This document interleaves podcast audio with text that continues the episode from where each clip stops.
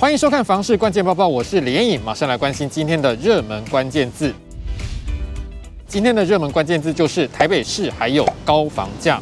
台北市的房价很高，大家都知道，这也使得台北市第一次买房子的年龄层居高不下。根据财团法人金融联合征信中心的资料显示，今年前三季台北市超过四十岁的房贷族新增房贷达到七千三百一十三件，占了全台北市新增房贷件数的六成以上。再从各行政区来观察，大安区的四十岁以上房贷族超过七成，比例最高。其次分别为文山区的六十六趴。以及松山区的六十三点一趴。东森房屋研究中心经理叶佩瑶分析，从内政部不动产资讯平台资料来看，今年第二季台北市的平均买房总价是两千两百二十九万元，也就是说，两成自备款就要准备到将近四百四十六万元，再加上台北生活成本原本就比其他县市更高。对于很多年轻人来说，每个月大概只能存下一到两万元，光是要准备自备款就要花费很长的时间，也难怪买房时程一再延后。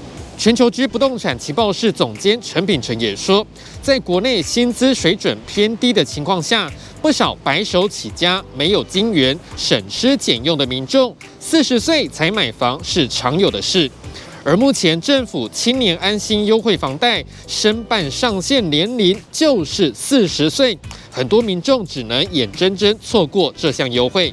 不过他也说，很多民间的银行还是有推动首购的方案，所以有心要买房的民众一定要仔细比较各家的优惠方案。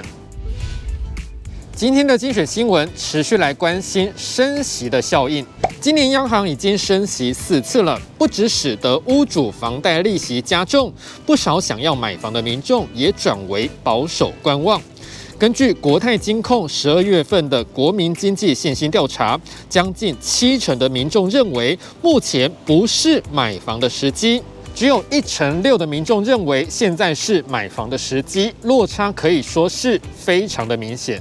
接下来这则新闻来看到台北市信义区的区域发展。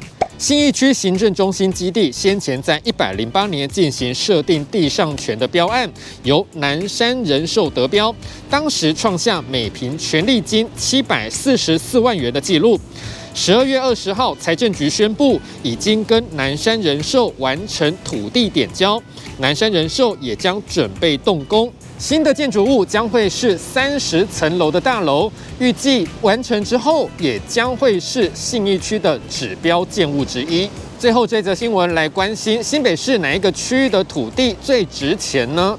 根据新北市地震局最新的统计资料，板桥区县民大道以及新府路交叉口的板信商业银行双子星总部大楼，连续十四年蝉联新北市的地王。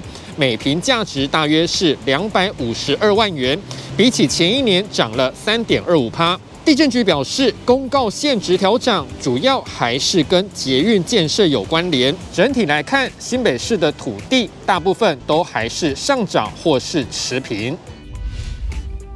今天的买房卖房，我想问，又有网友问到了贷款的问题。这位网友说：“如果一间中古屋大约是六百万元到七百万元，有办法贷到全额吗？就是不用拿头期款出来的那一种。”网友回答：“没办法贷到全额，因为银行会去勘查，以银行估价的金额去审核。而且如果连头期款都没有，银行也很难认定贷款人有还款的能力。”也有网友说：“如果有可以全贷的案件，应该也不会流到一般人手上，投资客可能都先。”吃光了。你对于这样的问题还有什么样的看法呢？也欢迎在底下留言一起讨论。